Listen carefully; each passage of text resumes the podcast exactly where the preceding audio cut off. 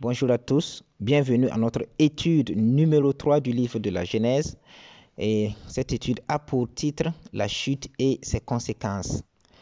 Dans les chapitres 1 et 2, nous avons redécouvert le beau et merveilleux récit de la création et Dieu avait lui-même constaté que son travail était très bon. Mais dans ce troisième chapitre, nous avons l'apparition d'un nouveau personnage et ce personnage, c'est le serpent qui est en réalité Satan.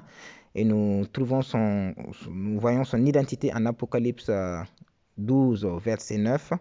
Et l'intention de Satan, c'est de contrer les projets de Dieu. Alors, je vous invite euh, de prendre un temps pour lire ensemble le, texte biblique au sein de, votre groupe. Et, et puis, euh, la question qui va suivre, c'est que ressentez-vous à la fin de cette lecture? Le but de cette question, c'est de laisser vraiment les gens s'exprimer, c'est laisser les gens euh, partager leurs émotions, partager ce qu'ils ressentent après ce triste épisode de la chute. Et donc, euh, des gens pourraient ressentir de la tristesse vis-à-vis de la chute, de la colère vis-à-vis -vis de Satan et du péché, ou soit encore de la déception vis-à-vis de la faiblesse de l'homme à résister au péché et encore, et encore euh, d'autres émotions qui pourraient ressortir. Et puis euh, après cela, nous passons euh, aux observations. Et, premièrement, vous êtes invité à lire les versets 1 à 4 de, de Genèse chapitre 3. Et la première question, c'est qu'est-ce qui est frappant en ce qui concerne la ruse de Satan?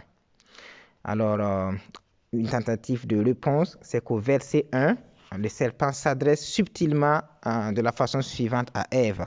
Il lui dit, Dieu a-t-il vraiment dit, vous ne mangerez aucun des fruits des arbres du jardin Donc on voit ici que Dieu n'avait pas dit à Adam et Ève qu'ils ne mangeront qu'ils ne mangeront aucun des fruits des arbres du jardin, mais seulement celui de l'arbre de la connaissance du bien et du mal. Donc en s'adressant de cette façon à Ève, Satan vient avec toute sa ruse et, pour subtilement euh, commencer à s'aimer le doute dans son cœur.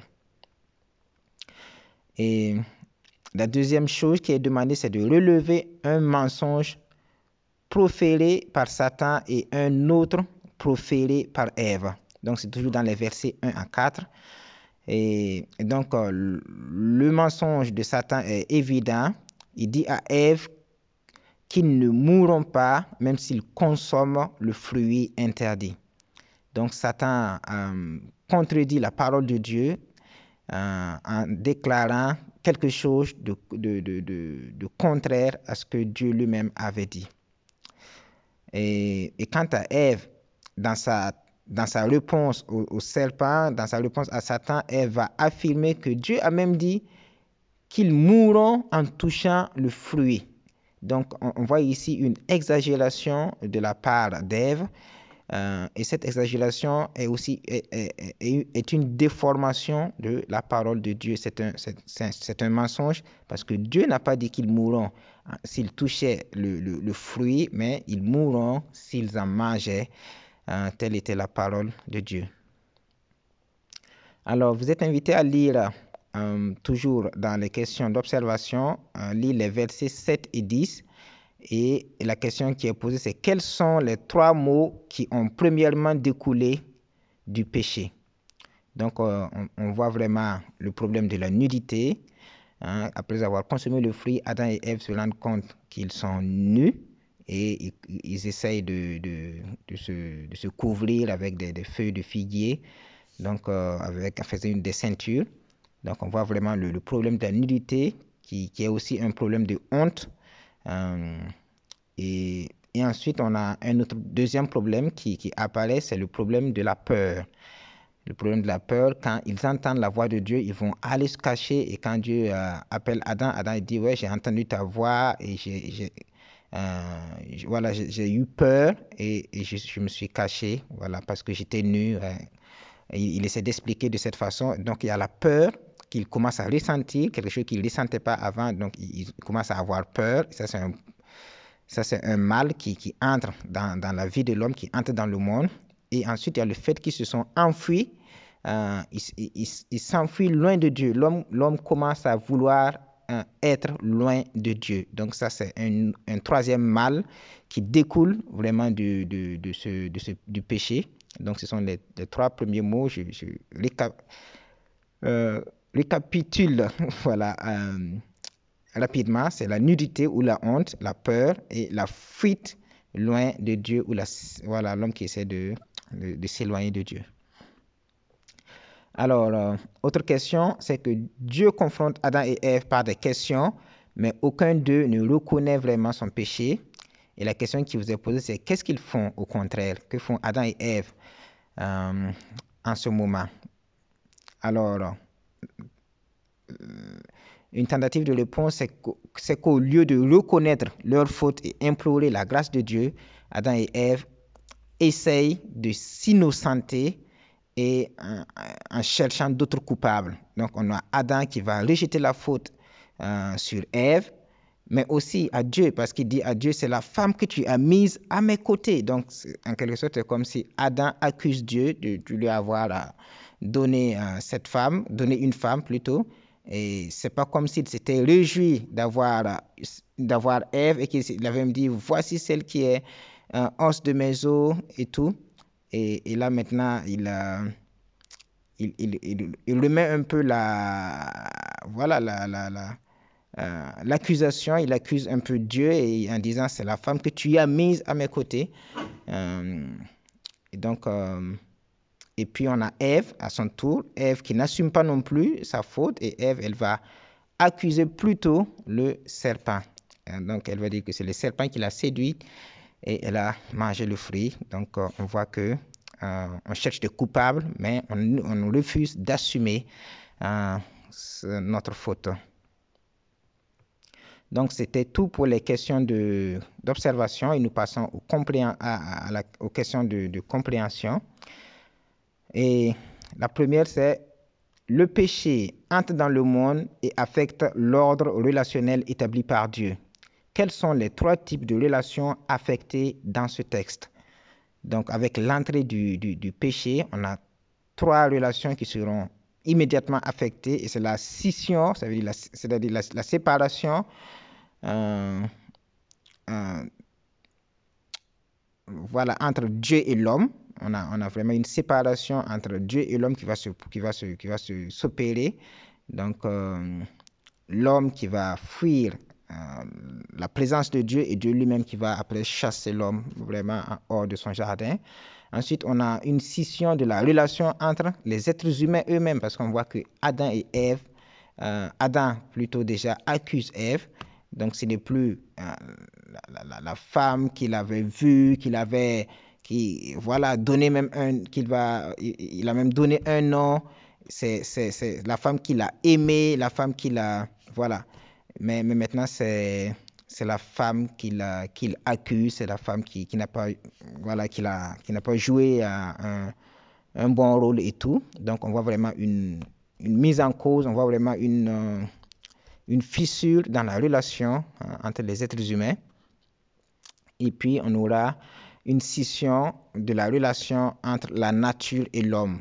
Euh, il y aura euh, Ève qui va accuser le serpent, donc c'est vraiment euh, une séduction qu'elle elle, elle, accuse d'avoir été séduite, d'avoir été, d'avoir été séduit et, et donc il y aura aussi toute la, voilà, toutes les malédictions qui vont tomber sur, sur, la, sur la création et et, l'homme et la nature euh, voilà, vont tous souffrir de ces, de ces malédictions et, le sol qui ne va plus euh, euh, produire comme avant, les, épines qui vont apparaître, les ronces qui vont, qui, vont apparaître, toute, toute cette vie difficile maintenant qui va commencer.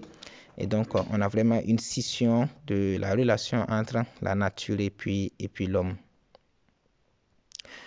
Alors la question suivante c'est, à votre avis, pourquoi Dieu n'a pas voulu que l'homme mange du fruit de l'arbre de la vie une fois qu'il qu'il avait commis le péché?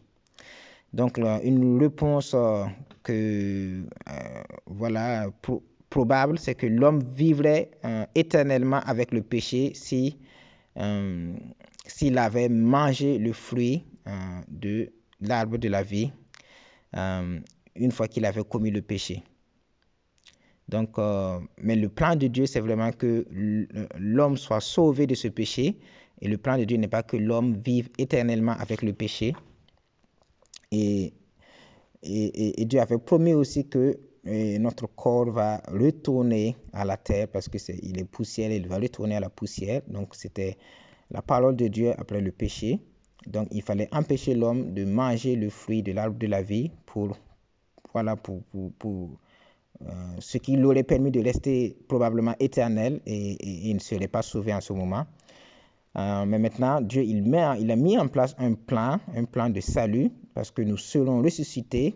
Nous allons, ce corps va mourir, mais nous serons ressuscités. Nous qui aurons cru au salut de Dieu, nous, nous serons ressuscités au retour de Jésus et nous serons rendus semblables à notre Sauveur et à notre Seigneur. C'est vraiment une belle euh, espérance que nous avons en Jésus et, nous louons vraiment Dieu pour, pour, pour cela. La, la question suivante, c'est de lire les, les versets, le verset 15. Et voici la question. Les théologiens appellent ce passage le proto-évangile, c'est-à-dire la toute première prophétie messianique. Alors, comment est-ce que vous vous comprenez ce verset? Donc, euh, si vous lisez le verset 15, vous voyez que Dieu promet que la descendance d'Ève va écraser la tête du serpent et que ce dernier, c'est-à-dire le serpent, va le, blesser euh, au, talon. Donc, euh, c'est une promesse de victoire, c'est une, promesse de victoire sur Satan et sur le péché. Donc, une réponse probable, c'est que Jésus, Jésus qui est la descendance d'Ève, va vaincre Satan, va lui va l'écraser, hein, il va écraser la tête de Satan et à la croix et aussi par sa résurrection. Donc Jésus a vaincu la mort. Jésus a pris nos péchés à la croix et il est mort avec ensuite il est ressuscité. Donc c'est la victoire de Christ sur, euh, sur Satan, sur le péché, sur la mort. Et, mais toutefois, euh, cette victoire n'a pas voilà, n'a pas été facile parce que Jésus a souffert, il a souffert de la moquerie, il a souffert sur la croix. Le Père a même détourné son regard de son Fils. Et, voilà, c'était quand même une, une victoire euh, avec difficulté. Et, ça, c'est aussi qui reflète l'expression que le, que, que le, euh, serpent va lui mordre le talon. Et donc, euh, nous voyons vraiment que c'est une promesse euh, une promesse de, de, de, la venue du Messie qui va triompher sur, sur Satan et sur le plan qu'il a voulu mettre en œuvre. Nous allons terminer avec les quelques applications. Et la première application, question d'application, c'est quel sentiment cela vous procure-t-il de savoir que Satan est et sera vaincu?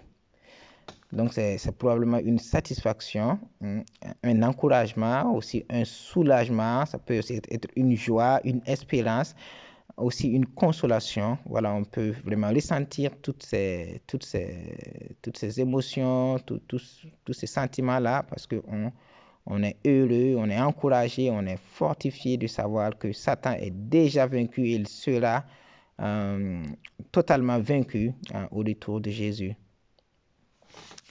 Euh, la deuxième question, c'est que l'Éternel Dieu a fait des habits pour Adam et Ève et qu'est-ce que cela nous enseigne sur Dieu et surtout sur sa relation avec l'homme? Donc, ce qu'on peut retenir ici, ou ce qu'on peut faire ressortir, c'est surtout la bonté de Dieu, et pas seulement, aussi son amour et sa compassion pour l'homme. Donc, on voit vraiment que malgré la trahison de l'homme, Dieu, il demeure plein de bonté pour l'homme euh, tout en restant juste, tout en appliquant sa justice, il, demeure plein de bonté, plein de miséricorde, euh, comme un père avec son enfant. La question suivante, c'est que par la ruse, le diable a tronqué la parole de Dieu et conduit Adam et Ève dans la désobéissance. Euh, dans le Nouveau Testament, les premières églises ont dû faire face aux faux enseignements et Paul va même parler de doctrine de démons dans 1 Timothée 4, verset 1. Alors la question c'est quel garde-fou pouvons-nous placer aujourd'hui pour être à l'abri des fausses doctrines? Donc, euh, c'est sûr que les fausses doctrines nous éloignent de Dieu si nous les appliquons dans nos vies parce que ça déforme la parole de Dieu. Et donc, euh, pour euh, comme garde-fou, nous pouvons nous appuyer sur l'écriture, nous pouvons vivre conformément à son contenu, comme nous le dit le psaume 1, hein, que vous pouvez lire aussi si le temps vous permet. Mais voilà, vivre aussi dans un esprit de prière et, et plein d'autres choses aussi que vous pouvez partager dans le groupe. Dernière question. Euh, comme Adam et Ève, nous sommes souvent prompts à nous innocenter en temps de conflit et à accuser les autres. Satan, sachant qu'une telle attitude n'est pas souvent la solution, quelle devrait être la bonne attitude à entreprendre en temps de conflit, conflit envers Dieu et aussi conflit envers notre frère ou, notre sœur. Donc euh, voilà, euh, juste pour répondre, c'est que à Dieu, nous devons toujours reconnaître notre péché. Euh, comme David, nous devons reconnaître que nous avons péché contre Dieu et que nous sommes pécheurs devant lui et voilà que nous sommes coupables euh, en, un mot. Et puis envers notre frère et soeur en temps de conflit, nous devons apprendre à accepter que nous ne sommes pas toujours totalement innocents et nous devons apprendre à nous excuser, apprendre à demander pardon nous devons apprendre à travailler à la réconciliation, même si souvent ça, peut être difficile. Mais nous devons être euh, remplis d'humilité et, et, et, être des modèles de Christ. Christ, lui, il, il s'est même fait coupable à notre place alors qu'il n'en était pas. Et nous, nous avons cette habitude de nous innocenter, alors que nous sommes très souvent en partie coupables hein, dans un conflit. Nous avons cette habitude de nous innocenter, de rejeter tout sur les autres. Et, voilà que nous apprenions à travailler à la réconciliation, que nous apprenions à, reconnaître que nous sommes aussi coupables et apprendre à nous excuser auprès du frère et de la sœur aussi, demander pardon et prendre un nouveau départ euh, pour euh, la gloire de Dieu. Voilà, j'espère que vous, quelques éléments de réponse euh, pourraient aider à, la compréhension du, en tout cas du texte. Et puis, euh, on vous souhaite vraiment une, une étude bénie en Jésus euh, dans, dans, vos groupes. Et puis, on, on se dit à, à, tout bientôt pour la suite de cette série. Que Dieu vous bénisse. Et voilà, bye bye.